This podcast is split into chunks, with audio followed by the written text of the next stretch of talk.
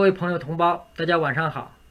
呃，今天呢是非常感谢北美地产学堂邀请我了，在这里给大家来分享一个另类的地产投资，就是 Mobile Home Park。按字面呢，我们可以把它翻译成移动屋公园，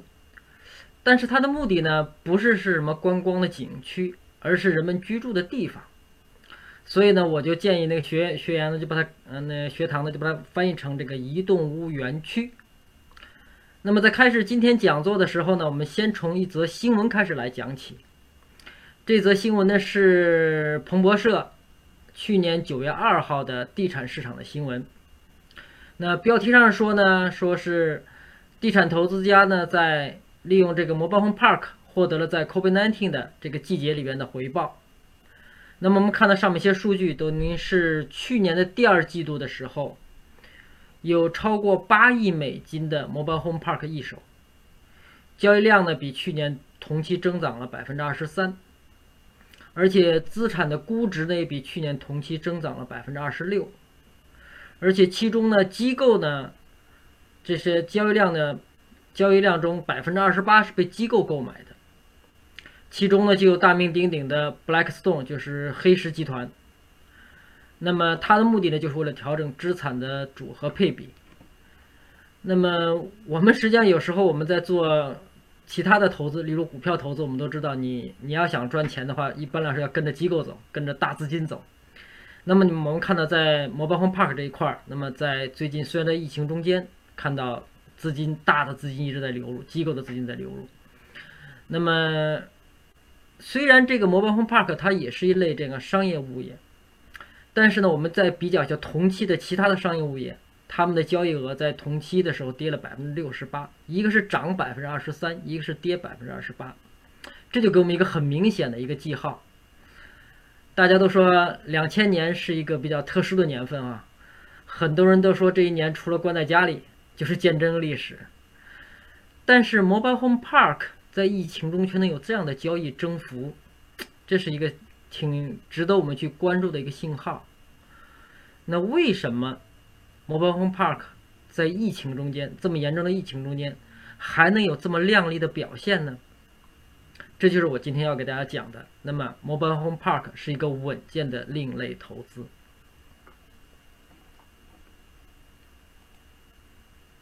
好，这就是我今天晚上要分享的标题。也是我在北美地产学堂开设的课程名称。因为今天晚上呢，我只有二十多分钟的这个分享时间，所以也不可能展开来来讲。所以呢，如果你真的想全备的掌握 Mobile Home Park 它的投资分析、评估、运营管理这一类的这一切的全备的知识的话，欢迎大家来报名参加我的摩邦 Home Park 的课程。我的课程呢会涉及二十九个主题。从软硬两类知识来分作五大板块，来给大家结合大家结合我的实际例子和经验来全面的分析讲解 Mobile Home Park 的这个投资和运营的必备知识。我知道在这样的课程呢，这样的中特别中文课程，在北美的华人界呢，应该除了北美地产学堂，现在还没有其你在其他地方还找不到这样的课程，而且这样课程是等于去年首次来推出来的。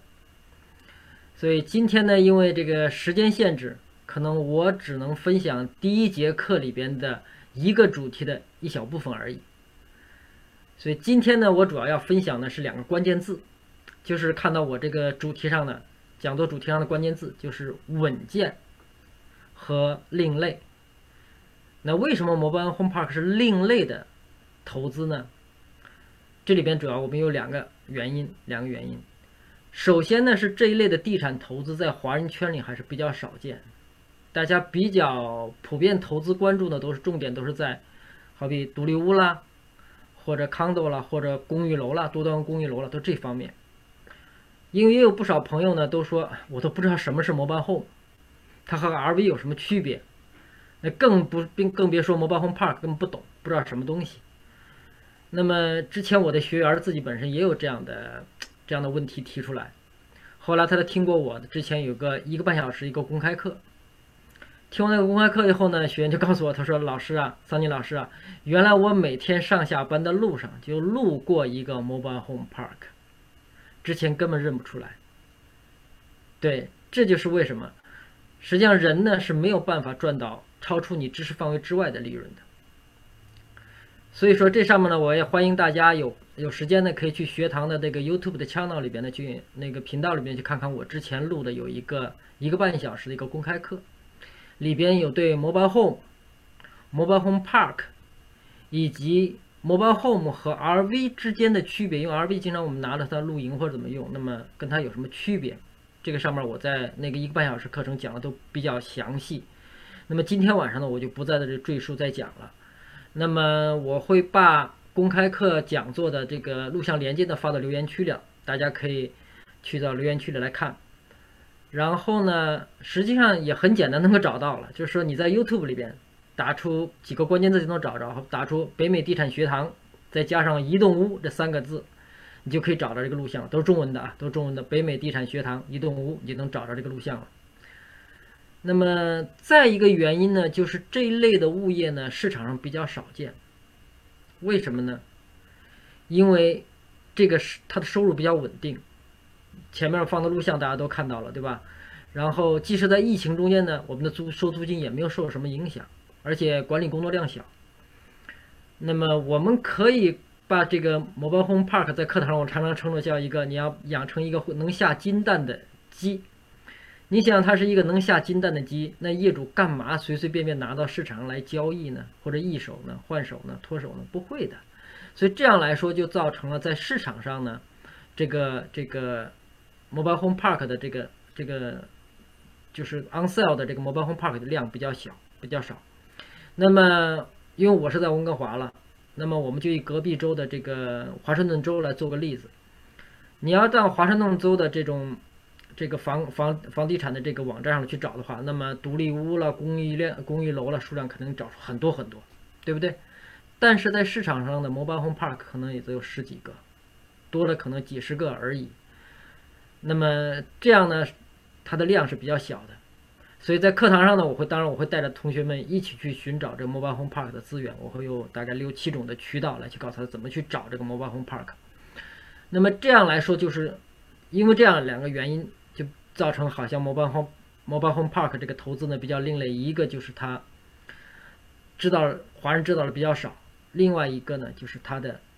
市场的份额比较小，量比较小，体量比较小点，这是它的原因，这是它的原因。下面呢我就要讲讲它为什么是稳健的投资，稳健的投资。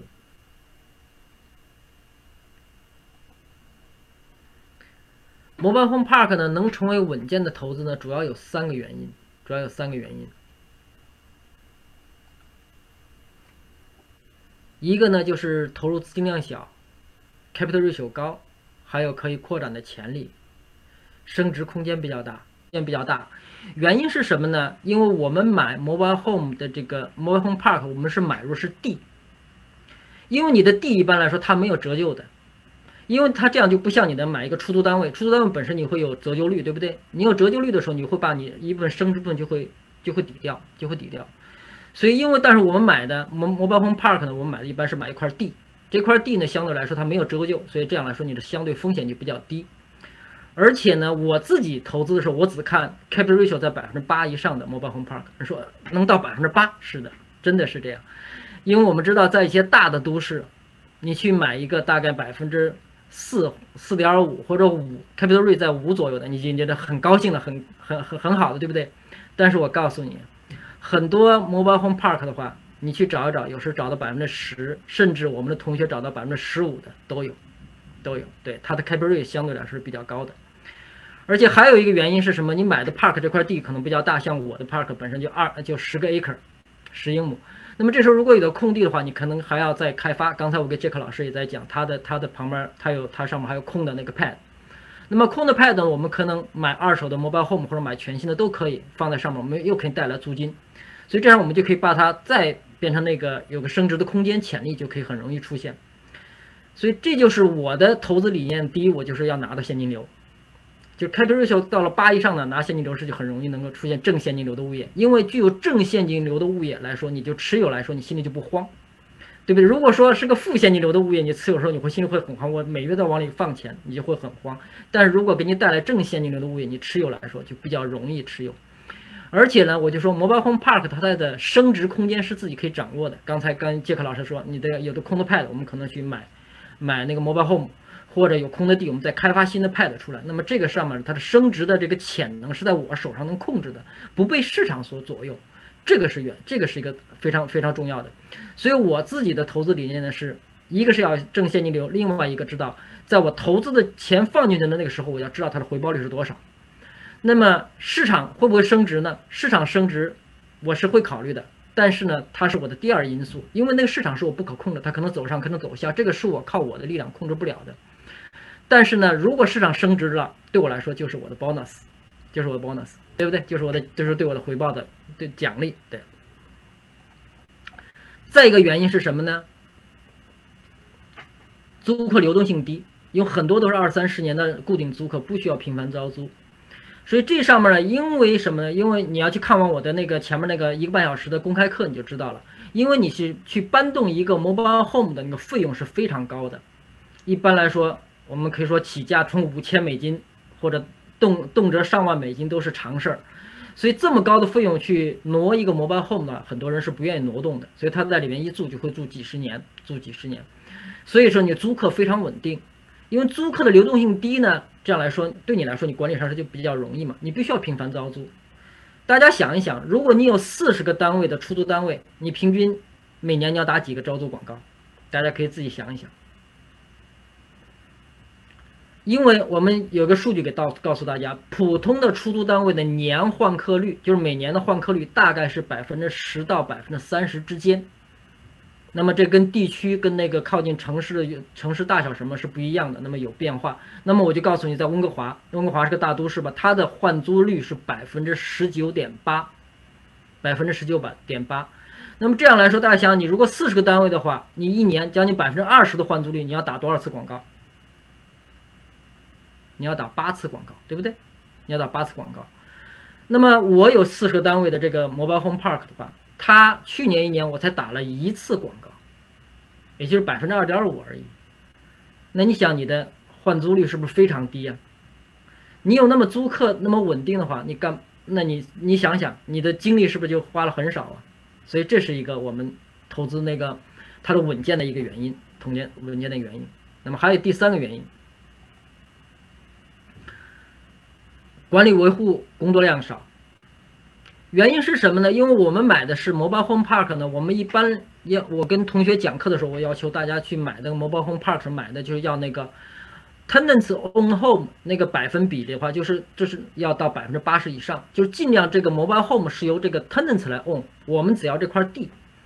因为这个房子是属于这个 Mobile Home 是属于 Tenants 的，那么里边室内的任何的装修啦什么。出了问题了，都是由 tenants 自己来负责，我们只把公用的部分来负责好就行了。就像那个前面两道录像大家都看到的，那么这样来说不会因为半夜打个电话突然说我的灯泡坏了或者我的马桶堵了。我们有时候我们知道，有时候很多房东自己称自己是掏粪工，就是你自己的出租单位如果马桶堵了，你还得去替租客来掏掏马桶。但是我们做 mobile home park 不去做这件事情。因为什么？那个那个屋子模上面那个 mobile home 不属于我们，所以它的里边如果说高于地面之上的管道如果堵的话，都是他自己的责任，他自己来去清理，他自己来去清理。所以我们不需要去操心这种，不需要去当这样的掏粪工，不需要当这样掏粪工。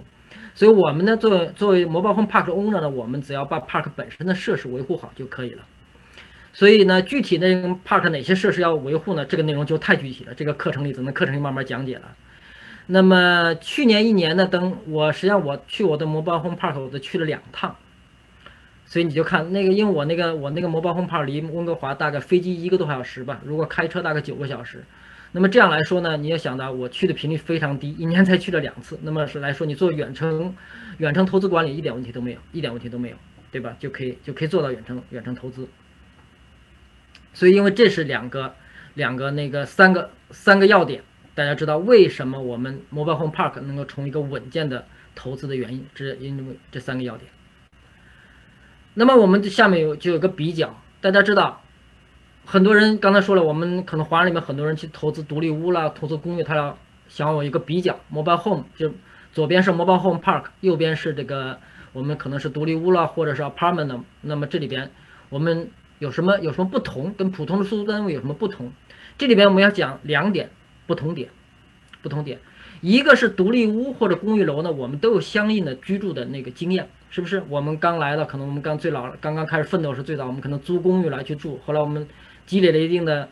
资金以后，我们自己可能投资买一个从或者 condo 或者从 single family home 这样的来去投资，对不对？那么慢慢你就你有居住的经验。那么从你自己居住的经验里边，一般你就能把这个管理这个这个这个公寓啦或者独立房了，它这个出租的时候，那么它的维修的管理上需要什么？你一般经过这个经验，自己能推测个七七八八。当然你要想真的要做好这样的工作，还是要去正式来学习了。但是在这里边呢，我们这个很多人都没有住过 mobile home。我我我在前面我的讲座里，我曾经咨询过，真的没有什么人做过 mobile home，更没有人去参参观过 mobile home park。那么这样来说，我们就没有这样的经验，我们没有办法用我们已有的经验来推测怎么去管理一个 mobile home park，所以这是我们这是和别的管理公寓楼、管理那个 single 那个其他的出租单位不同的地方，这是一个没有经验可以借鉴，没有经验可以借鉴，这是这是一个原因。那么下面还有一个原因是什么呢？我们的你管理一个你只好比你个 single family family 那个 home 或者一个 apartment。那么你出租来说，因为那个东西所有的权是在你手里边，对不对？你只是你面对的租客就是单纯的 tenants，就是租客。但是管理 mobile home park 不同，我们面对的绝大多数是 mobile home 的 owner，我是 mobile home park owner，等于是我们是 owner 对 owner，这个心态是不一样的，管理手法都是不一样的。再强调一点点啊，就是我们做普通的出租单位的时候，你面对的仅仅是单纯的租客。但是你管理 mobile home park 的时候，这时候我们里边是 mobile home park mobile home 的 owner，我们是 mobile home park 的 owner，我们是两个 owner 对 owner 的关系。所以因为这样的关系不一样，你的你所用的心态以及你的手法肯定都不一样。这个都在我的课程呢，我都会给大家讲，你的心态要怎么调整，你的你的管理手法要怎么做，这个我在课上都会都会讲，都会讲。那么最后就给大家看到录像里出来出现过这张照片，对不对？实际上这是呢，就是去年长周末，那么我们出去露营的时候，那么我在露营地上给大家烤羊肉串。我的学员和听过我的讲座都知道，说说桑尼老师烤的羊肉串非常好吃。我曾经在等于去年呃那个新年晚会上，我还给大家把我的秘方都给大家告诉了怎么做啊，我还有个录像。那么将来有机会再给大家放，今天时间来不及了。那么大家看到到长周末的时候，那么如果你是做一个做一个那个那个出租屋的话。实际上有很多人在这个时候长周末，大家要计算我要去打工，我要去是不是油漆房子啦，是不是要去改造什么什么东西了？你可能都算计着这些东西。但是作为 mobile home park 的 owner 呢，我们不去考虑这个，因为 mobile home 不属于我们，所以到那时候我就轻轻松松出去放假了。告诉大家一个事实，那天那次长周末我去放假了，我的 manager 去放假了，所以我们没有太多的事情，管理的事情不多。只要我们把一个公用的设施，我们在课上学会好，我们把公用的设施我们都学会好怎么维护好以后。我们工作量实际上不大的，可以管理很多，可以管理很多个很多个 park 都没有问题的，都没有问题的，所以这是不同点，这是不同点。这个我我想刚，我觉得刚刚桑尼老师已经讲的非常好，就是 mobile home park 它的优点，嗯，跟其他的就是那个物业的优点嘛，它它就是比较稳健的一种，呃，现金流比较强。呃，我想稍微提一下，就是我自己就是买 mobile home park 的一些 criteria，这个是一个很非常 high level 的一些 criteria。基本上我 focus 在，因为我人在北卡，在 Raleigh 这头，然后我基本上是 focus 在这个城市至少有五万人的一个地方，就有可能在 Raleigh 外面一点点，然后是在这个基本上都在北卡，嗯。然后为什么 mobile home park 呢？因为 mobile home park 它是一个非常呃抗抗跌的一个产业。呃，这张图是你能看到，在我们记得那个 housing crisis 是两千零七到两千零九年的时候，呃，就是其他的那种 real estate asset class，像什么 self storage 啊、apartment、office、retail 都是逆成长，可是 mobile home park 它还是基本上是持平的。所以还是一个比较抗 recession 的一个一一个 asset class。呃，OK，这个是嗯，我我刚刚桑尼老师有提到嘛，就是 Mobile Home Park 好像大家比较不熟悉，可是其实在华尔街，呃，有两个很大的大人物，他们是在 Mobile Home Park 里面是非常出名的，一个就是巴菲特，呃，在这里，呃，他是呃，就是制造那个 Mobile Home 的那个公司叫做 Clayton，是他的所有的公司。然后还有，他也可以 finance mobile home，就有个公司叫 Twenty First Mortgage，那也是他的像他所持有的公司。然后还有另外一个家伙是我自己非常呃喜欢的一个人，他叫做 Sam Zell，他是嗯一个投资 mobile home park 非常有名，然后非常也是呃成功的一个人物。然后这张图呃就是刚刚呃就是。桑尼老师有提到嘛，就是呃，Mobile Home Park，它，我我觉得我个人认为它的位置是非常重要性的。然后呃，这个是我想 share 一下，就是我的 Mobile Home Park 到底在哪里嘛。然后呃，你可以看到，其实我的策略基本上就是沿着这些呃比较大的 Highway 啊旁边，然后像这个这条八十七号这旁边这边，然后另外一个在这里，这是一个 Local Highway。然后因为这样子你去哪里都。挺方便，Highway 旁边有有时候很多沃尔玛啊，然后你去上班啊都方便，呃，还是 location 取向的。然后最近有一个很大的 news 在我们这边，就是我们在 Raleigh 这边，呃，有一个 Mobile Home Park，二十四个 million 卖给了一个马里兰的一个投资人。然后呢，这个前一个买家在两千零九年的时候买的是好像是七个 million dollars，所以。这个他已经是大赚一一大赚了，所以说这个 Mobile Home Park 还是挺吸引人的。然后呢，呃，下张图就是说，呃，你看那个 Park，就是我刚刚提到那个二十四个 million 卖掉 Mobile Home Park 是在这头，然后我个人的 Mobile Home Park 是在这里，然后我我就想说。那我离那个二两二十个 million 可能也没那么远嘛，就是二十四分钟的距离，呃，就是呃，这比较搞笑了。可是我觉得这个位置是很重要的，就是你看在 Raleigh 这个 highway 里头，那个就是明显的这个增值的空间是非常快的。呃，然后我想讲一些就是实际上的实战经验，我觉得这个会比较有意思。嗯，我今天会讲两个 case study，一个是呃最近我本身在做 refinance 的一个一个实例，所以我觉得会非常，我觉得会挺实用的。诶，跳掉了，不好意思。呃，就是呃这个 loans mobile home park 大概我在一年前之一年前的时候买的。然后那个时候买的这个 park，我大概形容一下它的那个时候的状况。它这个 park，它呃的 owner，他是他爸爸给他的这个 park，然后他爸爸持有的这个 park 很久很久了，然后可是他爸爸死掉了，然后就把这个 park 给他，所以他那个小孩子有点拿到那个就不想经营嘛，因为他觉得很挺麻烦的。然后他，因为他本身在德州，在 Texas，然后然后这个 part 在北卡，所以他就他就想卖，所以呃，我一般我很喜欢这样子的 seller，因为我知道他会比较 motivated，想要去真的去卖它。因为刚刚桑尼老师有提到嘛，如果这个是一个金鸡母的话，那为什么你要去卖它呢？所以可是你要卖它的话，肯定有一个很主要的原因。然后所以所以这所以这个是很好的一个 motivation。然后当我们看到这个 part 的时候，它位置不错，离这个 downtown 叫 Zebulon 大概只有一个 mile 的地方。可是呢，它的整个外观啊，就是很糟糕，就是没有什么 landscaping，就是没有什么整理啊，干嘛的？因为它这个 owner 已经不太想管理了。然后，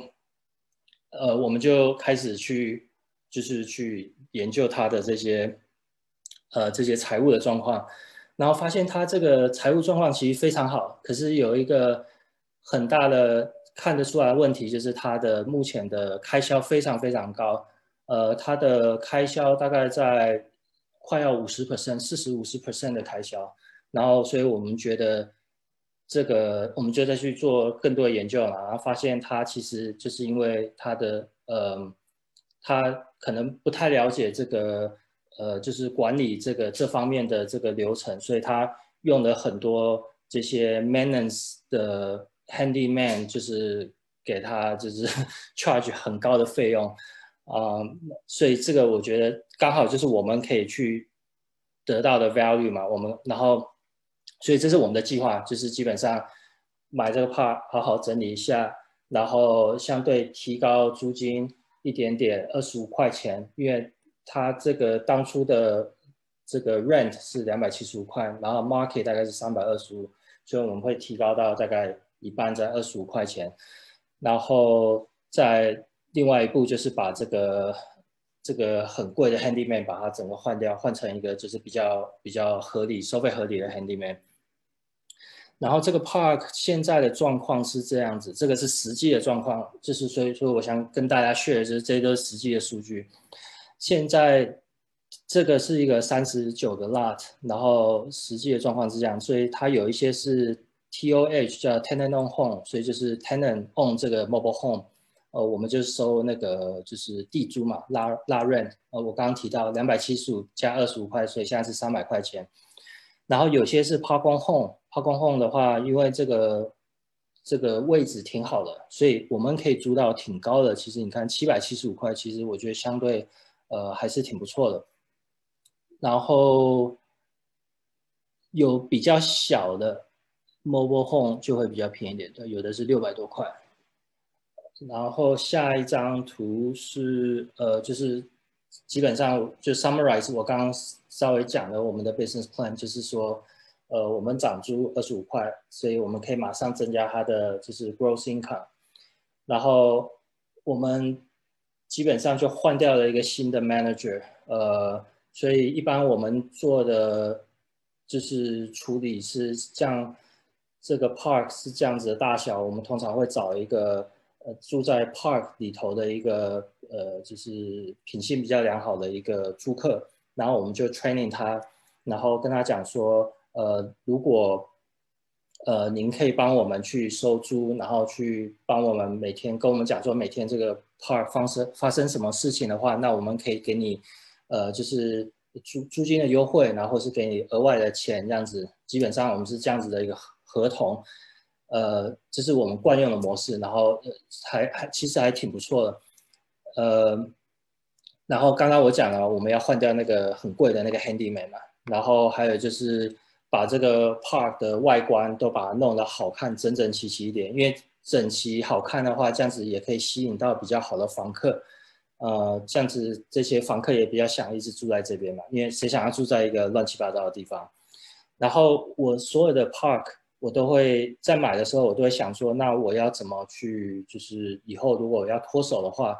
是怎样的一个情况？所以我会做一个 exit plan。然后我那个时候是想说，我们增加完这，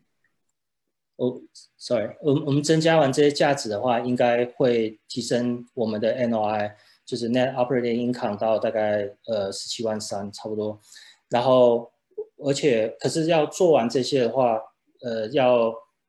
refinance 的话，银行会比较 prefer 说我们这个 park 的道路是已经修过了，因为现在还是那个小石头路，那一般的银行比较不喜欢这样子的路，他们会呃有时候会就是有这样的要求，所以我们就基本上我们就说 OK，那我们就把这个路都把它修好，landscaping 把它弄好，然后再放一个新的 park sign，所以大家都看得到，就比较好看这样子。然后我初步估计的话，呃就。按照刚刚这个，我们的 gross income 是二十一万六嘛，然后乘以乘以在 five percent 的 delinquency 加三十 percent expense ratio 的话，很保守估计的话，我们这样子会是十四万三的 NOI。然后我们这个 area mobile home park 大概是八个 cap，算是还是算比较高的 cap。那这样子的话是一点七八 million dollars。呃，这个是一个就是旧的那个 cash flow 的一个一张图，就是当初我在买这个 part，就是那个 broker 给的嘛，就是我想给大家看说，当初你看这个 capex 非常非常的高，呃，就是一些很不合理的 mobile home repair 啊，乱七八糟那些 item，然后还有它的 collection 也不是很 consistent，呃，所以我们因为 training 的新的 manager，所以他就会比较重重新会去 enforce 我们的 park rule，就是说必须你在五号之前把租金都交齐。所以我们现在基本上，呃，这个 park 在五号之前，大概百分之九十五的 tenant 都都交齐，一般可能会有一个或两个会 late，可是他们都会就是加上那个 late fee 啊什么的。所以这个我觉得就是你要有 rule，可是你要去 enforce。所以这个 training 这个 manager 这个 operation 是我觉得我个人是非常非常注意这件事情。然后我刚刚提到就是修路嘛，然后这个就是呃一张图，就是给大家看这个修路前长怎样，就是很丑，就是这样子呃石头啊，然后土啊这样子，一下雨就是坑。然后就是很很难看这样子，修完的话就是漂亮，我有这样子，就是挺好的，开起来住起来也都开心。呃，可是就花钱嘛。那我们这个帕现在是怎样呢？就是我就是给大家学一下我们现在的，所以我们的 operation 其实非常的 efficient。你可以看我们的 collection，就是提高了挺多的，呃，跟之前就是 broker 给我们的嘛。然后我们的 expense ratio 也压得非常低，然后我们的 NOI 基本上是十七万三，就是我刚刚在两个 slide 之前提到的。所以这个 part 的其实的 value 大概就是这样子的流程。然后因为每个 part 到都蛮 unique，所以就是呃，我今天讲的这个 case 的话，比较算是我觉得算终极的一个 value 的一个 case。然后我再来想讲一个。比较简单的一个 value add case，然后这个 case 的话是一个 park，我十月份去年十月份买的，它是一个七十六个 lot 在 Louisburg 这个地方，呃的一个 mobile home park，它是完全是 lot rent only，所以管理起来也相对比较简单一点，你不用去处理，就像桑尼老师讲 mobile home 里面的什么修马桶干嘛都不用去管它，那这种是最 perfect。呃，可是通常这种 park 就是人家不会想卖，或是他卖给你的话，就是会卖很贵，或是大家都会去抢，所以就是我们也是挺幸运的。我当初在买这个 park 的时候，我们有十二个 offer，然后我的 offer 还不是最高的，然后就是透过了很多那种 broker 的 relationship 啊，然后就去这些 negotiation 的一些技巧，去拿到这个 contract，所以也是挺开心的。呃，这个 park 的话，呃，就是学一下，它大概就是 broker 的 brochure photo，就挺漂亮的嘛，landscaping 啊，什么都挺好。呃，七十六个 lot，三十二个 acre，然后大概 Raleigh 在 Raleigh 这个位置，然后它的拉润是，呃，哦，这个是 rent com，它现在的拉润是两百一十五块，然后这个 broker 做了一个 rent。Comparable，然后里面有我们另刚刚我提到另外那个 park，Long Small Home Park 是我们 own 的，两百七十五块也 它也放在里头，呃，所以这两百一十五块其实相对偏低的，在 Rally 这个 area，然后所以我们一看的时候就知道它有非常好的一个提升租金的一个价值在里头，所以它基本上的策略就是涨租，然后还有另外一个就是找 expenses，它 expenses 时间挺。做的挺好的，可是他现在的 management 非常高，十 percent，因为他找了一个就是一个外头的一个 management 公司，因为他他也是他老外给给他的一个 part，然后他也是就是就是他就是随便找一个人去管，然后我们觉得 ten percent 太高，就是我们有可以自己去把它，我们就 training 一个人，然后在 onsite，然后就把那个 cost 就可能压低了五 percent。呃，所以 business plan 大概就是这样，涨租涨到大概两百四十五，因为现在 market 可能是两百七、两百七十五，然后 reduce management fee five percent，training manager，然后也是一样，就是新的 manager、新的呃 owner management group 的话，我们都有新的 park rule，然后要新的 lease enforce，嗯，还有这个 park，我最近。就等下下一张 photo 你们看到，因为这个 part 它挺大的嘛，然后我们最近在处理的就是一些 septic tank，他们就是呃就是 leach field 有点就是 saturate，所以我们就在处理这些事情，所以我们可能要更经常处理这个 septic tank 的清理这个方面。就是我们大概去年 Christmas 前，我们在 Park 那边去，去做那个 septic tank 清理，然后我们在洗工具，那边有水，然后再用那个 puddle 在那边洗，对吧？然后就是做，也也是挺有意思的，对。呃，这个是刚刚我提到的一些 term，就是什么 cap rate 啊，cash flow，cash cash。然后这个里面有一些 definition，呃，真的，他的是实战经验啊，都是用数据说话的，都是用数据说话的。所以下面的一个环节呢，就是我们两个呢有一个相互的有一个访谈。我对杰克老师他的实战经验一些访谈，我有些问题的来问杰克老师，因为我知道我们的今天的听众提了很多问题，但是因为我通过我教了这么几次课程呢，因为每一次课程里边。因为有答疑课嘛，学员里的问题都特别多，但我就想把一些特别关键的问题呢来提出来，然后让杰克老师根据他的实战经验呢来给我们分享一下。那么第一个问题呢，我就想问杰克老师，当你拿到一个 Mobile Home Park 项目的时候，你因为要做，一般都要做一个投研报告嘛，投研分析。那么你投研分析的主要的重点，你要考察什么？呃，有几个角度。就是我会看嘛，就是我觉得位置就是跟您讲的一样，就是位置很重要，就必须要在就是大的 highway 旁边啊，然后是怕目前很多在城市的边缘嘛，可是至少要在这个 highway 好上去，因为他们呃 park 里面住客很多是蓝领阶级，他们要去上班也容易。然后还有在就是我会注意到说这个 park 我们有哪些部分能够增加它的价值，呃，我刚刚提。就是我举的例子有提到，就比如说我们可以涨租金，然后还有就是比如说呃，我们觉得这个 management 它目前这个费用太高，然后我们可以怎么样去适当的调整它，这是一一种方式。我现在 share 那个问题，大家也能看到。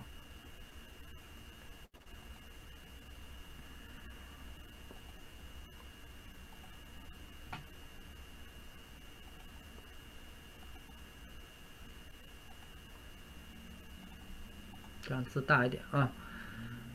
那么银行贷款容易吗？实际上这个杰克老师来回答吧。你的银行贷款你觉得怎么样？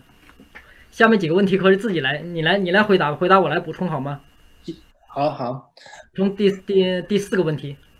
呃，银行贷款我觉得要看这个项目本身的这个够不够 strong，现金流够不够 strong，然后位置。然后还有第三个条件就是那个这个贷款人自己本身的条件，还有经验，就是不一定是 mobile home park 的经验，可是对这个房地产的经验，大概是这个三个角度去看。嗯，容不容易的话，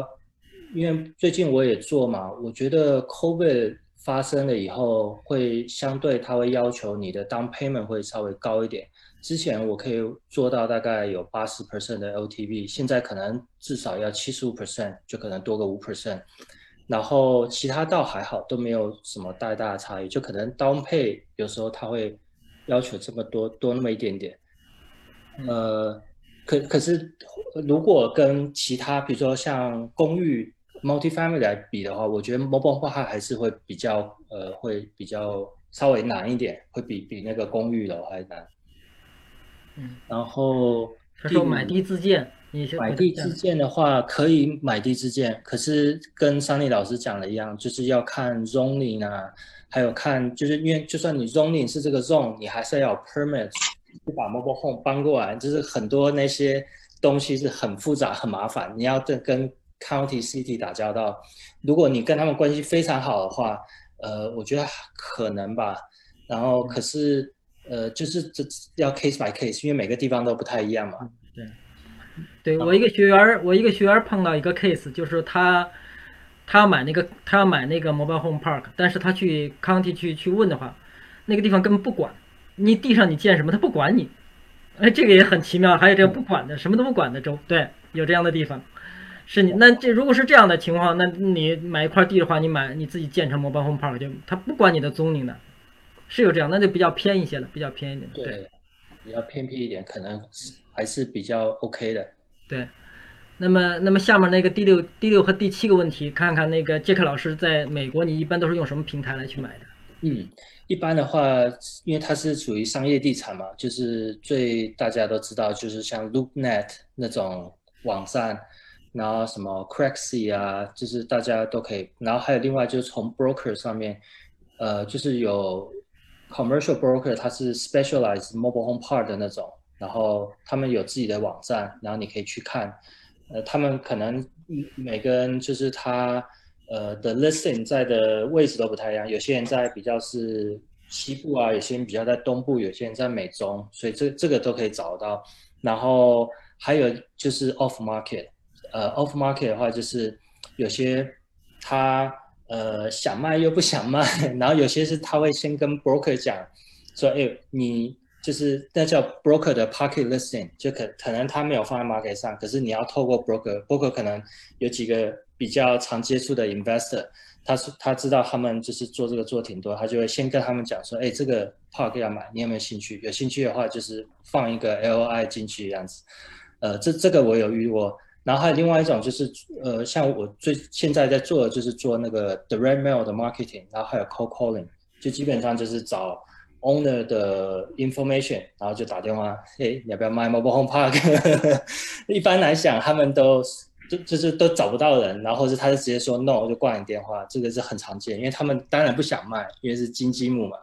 所以这个就有点是一个 relationship building，就是看看机会，看看缘分这样子的。嗯，对，我就说这个 mobile home park，说实在的，真的是有时候是是要是要碰的，不是说你去是可是可遇不可求的，有时候一个好的 deal 是的，嗯。那么下面一个问题就是说，如果 tenants 不配租金的话，你能不能把它 kick out？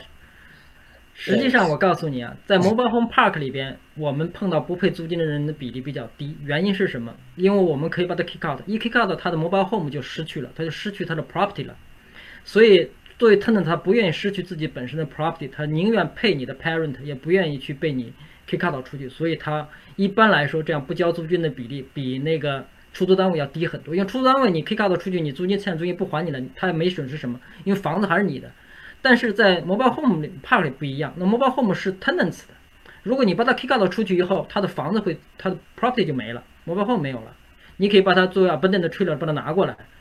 这样来说他们不愿意走这一步，所以来说他们是会乖乖的交租金的，所以这场管理上还是比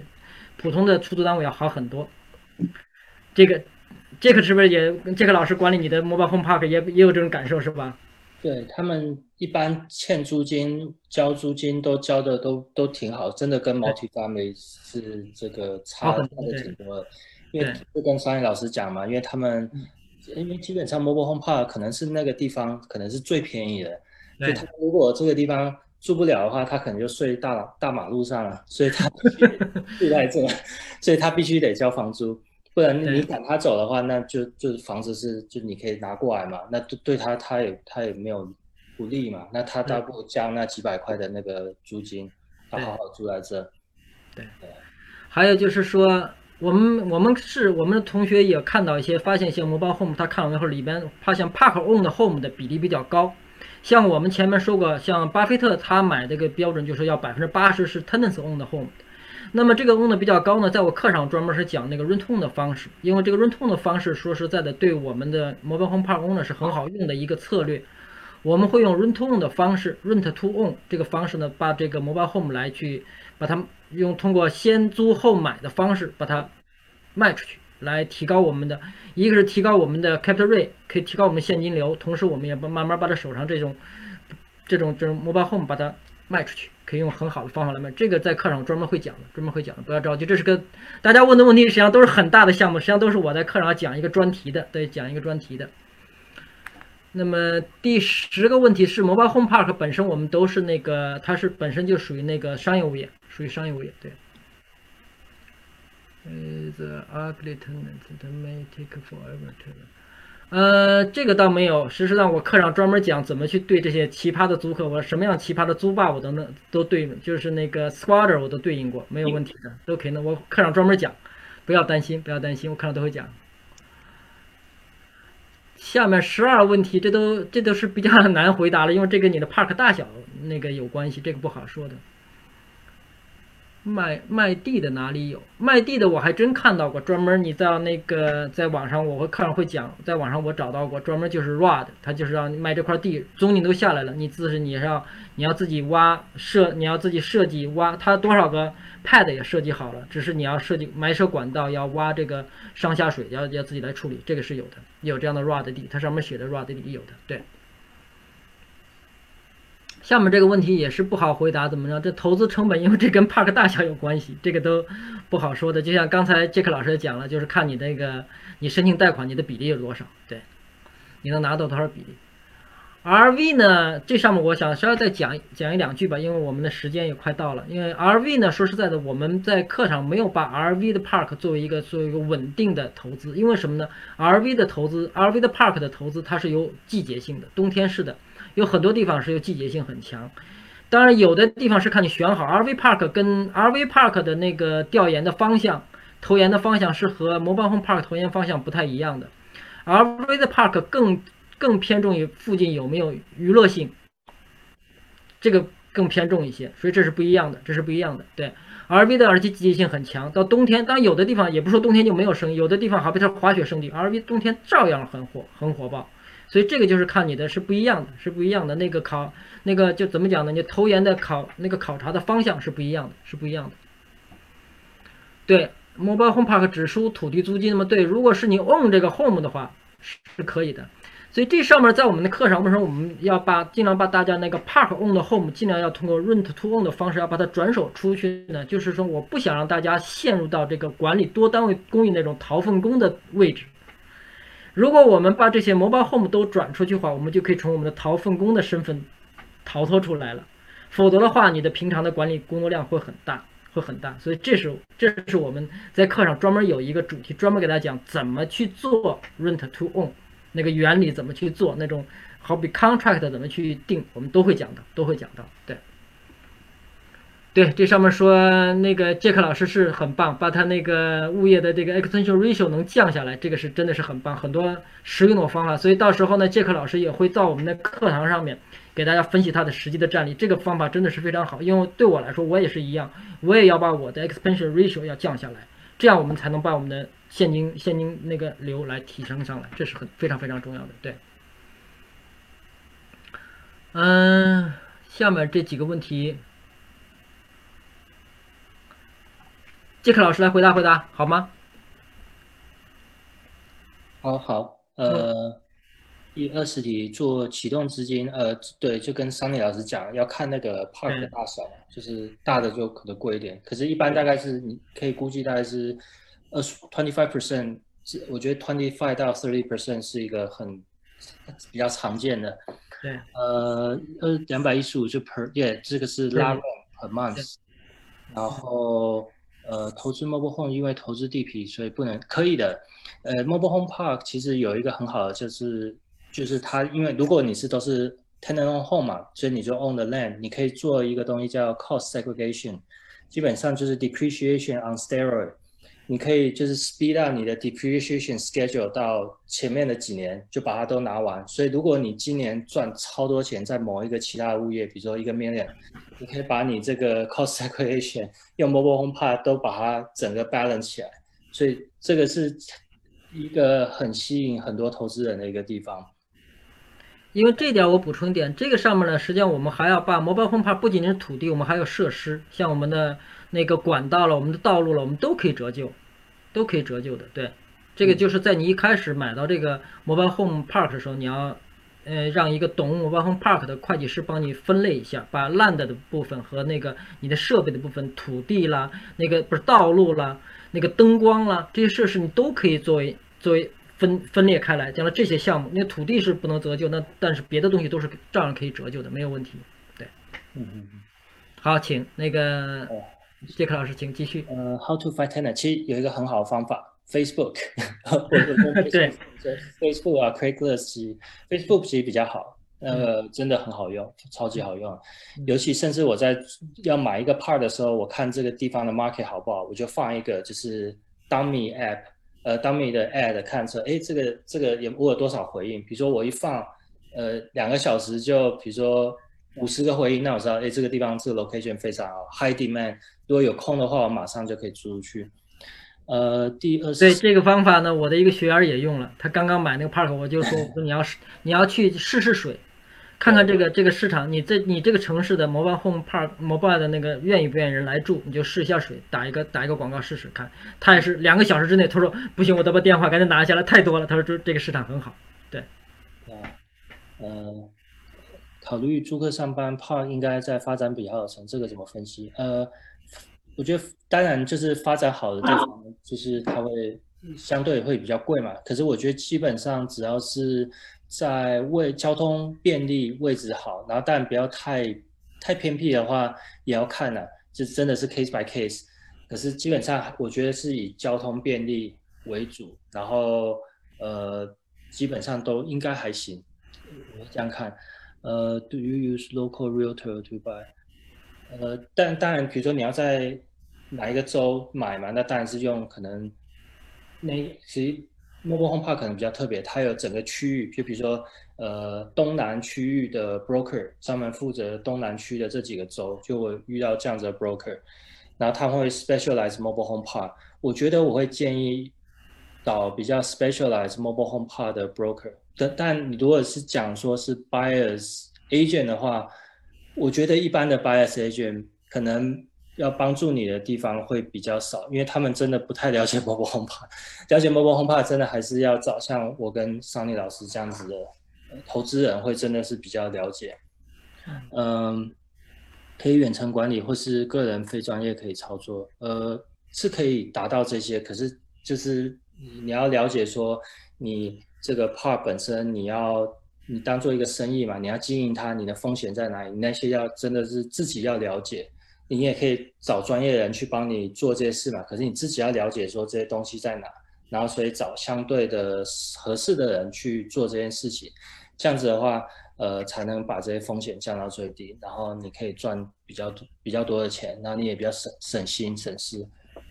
对对，谢谢谢谢杰克老师，所以这上是我们实际上像我也不不能说我是专业的专业的这个 mobile home park 的，实际上我自己呢也是。刚才看到录像说，我自己是 IT，我自己是专过去一直做 IT 的，那么 IT 都做了三十多年了，那么现在就是转行做 Mobile Home Park Owner。那么这上面呢，我是希望大家来学呢。我知道今天来听的这些朋友里边呢，我们里边可能有些你本身就像做地产的，实际上你做地产地产经济的人呢，你如果懂得一些 Mobile Home Park 来说，就像刚才 Jack 老师也说，如果你去找一个。经济的话，他如果不懂 mobile home park 的话，他帮你做经济，说实在的，真的不知道，都不知道你做 due diligence 要要看什么，哪个是你重点要看的地方，你都他都不知道。那这样来说，如果你没有这样的知识，你也没法去帮人家他去做这样的那个 agent，对不对？所以你是地产经济的话，我也建议你可以来听听我的课。我也推荐了我几个作为地产经济的朋友，我说你来听听我的课，将来你的你的业务范围会扩展一块，因为这一块东西是知识比较独特。不是别的地方你能听到的东西，你听了以后呢，可能哎，我我学了这东西，我可能将来真的我就可以做这样的 mobile home park 的 agent。那么他知道重点在哪里，怎么去检，要检查哪些东西，来给你哪些东西他能帮你看。像刚才杰克老师说他那个 park 里面那那那个 tank 的话，如果他前面不懂的话，agent 他就不去帮你查。像他一说完以后，我就觉得那个 dream field 可能让我我要去找那 d box，我打开 d box 了。我要打开 D box，我要看里面水，我再看一眼，我就知道你的 dream field 是现在是 healthy 的还是不 healthy。我看一眼我就知道，所以这个就是一个问题。你他不知道那个 dream field 怎么 work work 的原理，他不懂的话，他就不知道去去哪找那个 D box。所以这就是问题。所以说，我觉得建议我们的朋友里边，如果有做地产经济的话，你来学学这种学学我的课程，这个全面的知识掌握以后，你将来会因会很牛的。对，因为我前面我的我们第一期的那个这个助教。我们的木文，他本身他是 RV 的，他是 RV 的那个那个公司的一个 founder。他学了我的课以后，说是他去，就是学完我的课，他去到那个去去谈，他要买那个 mobile home mobile home park，他跟那个现在 owner 去谈的时候，他问完一些问题哈，那些 mobile home park owner 都都惊呆，说你怎么能问出这么专业的问题？他就这样来说，你当你有这个知识的时候，你去谈的时候，说实在，别人不敢蒙你。看你问的问题这么专业，谁还敢问你？你到那上来就问他你的 D box 在哪儿？你像很多人都懵的，他有的 owner 自己都不知道 D box 在哪儿。他说 D box 什么的在哪儿，我都不知道。真有这样的 owner 不知道 D box 在哪儿的。对，所以说你你的学完这些全备的知识以后，你提出的问题让人一看你真的很专业，那你想啊，他当然要找你了。而且有时候作为一个 Mobile Home Park owner 来说，他要卖给你的时候，他也希望你懂得 Mobile Home Park，因为什么呢？他就作为他自己已经积累他自己的心血，就就像养这个鸡养好了，他当然也希望接手的人能够懂得这个东西，来接手过来，能把他的 park 能运营好才好。如果他交给一个生手的话，他觉得你运营不好，我干嘛要给你，对不对？他不舍得把这东西给你。但是你学完这个课程，你跟他谈的时候，他肯定你你问的问题都很专业，他知道交给你的话，你会按照一个很很好很专业的方式来去运营这个 mobile home park，那他当然也愿意转手给你。所以有时候我们也看到过这样的例子，就是两个人都去买 mobile home park 的时候，那 owner 来跟两个人谈，后来为什么他给一个价钱出价低，但他愿意给他，他觉得这个人可以将来可以 take over，可以 take care 我的 park。即使我住他，因为他住在附近嘛，他不希望将来这个一个人把他 park 经营的一团糟，对不对？将来他的名声也是也受影响。他希望一个人懂这个 mobile home park 的人来去接手，所以有这样的知识来说，你去接手的话，也给你来说是一个 benefit，对不对？那么下面还有一个问题就是说，大家说投资 mobile home park 会不会集资？有这样集资的，有这样集资，但集资的话，我们要考虑好一些，在在怎么怎么讲呢？因为你投资的时候肯定是要有一个人主要来运营管理的。那么这个人员管理呢，一定要知识要很强，有些经验要弄。当然在这上面，我们说听了我的课的时候，我们的学员都知道有什么问题，就说找桑尼老师，现在杰克老师在这里，可能就来问我们，我们就可能把一些帮助你一起来去来去解答。当然有时你去投资，有时也会他们会委托我们来去帮他们一起来做投研报告，因为有时现在我在美国我过不去嘛，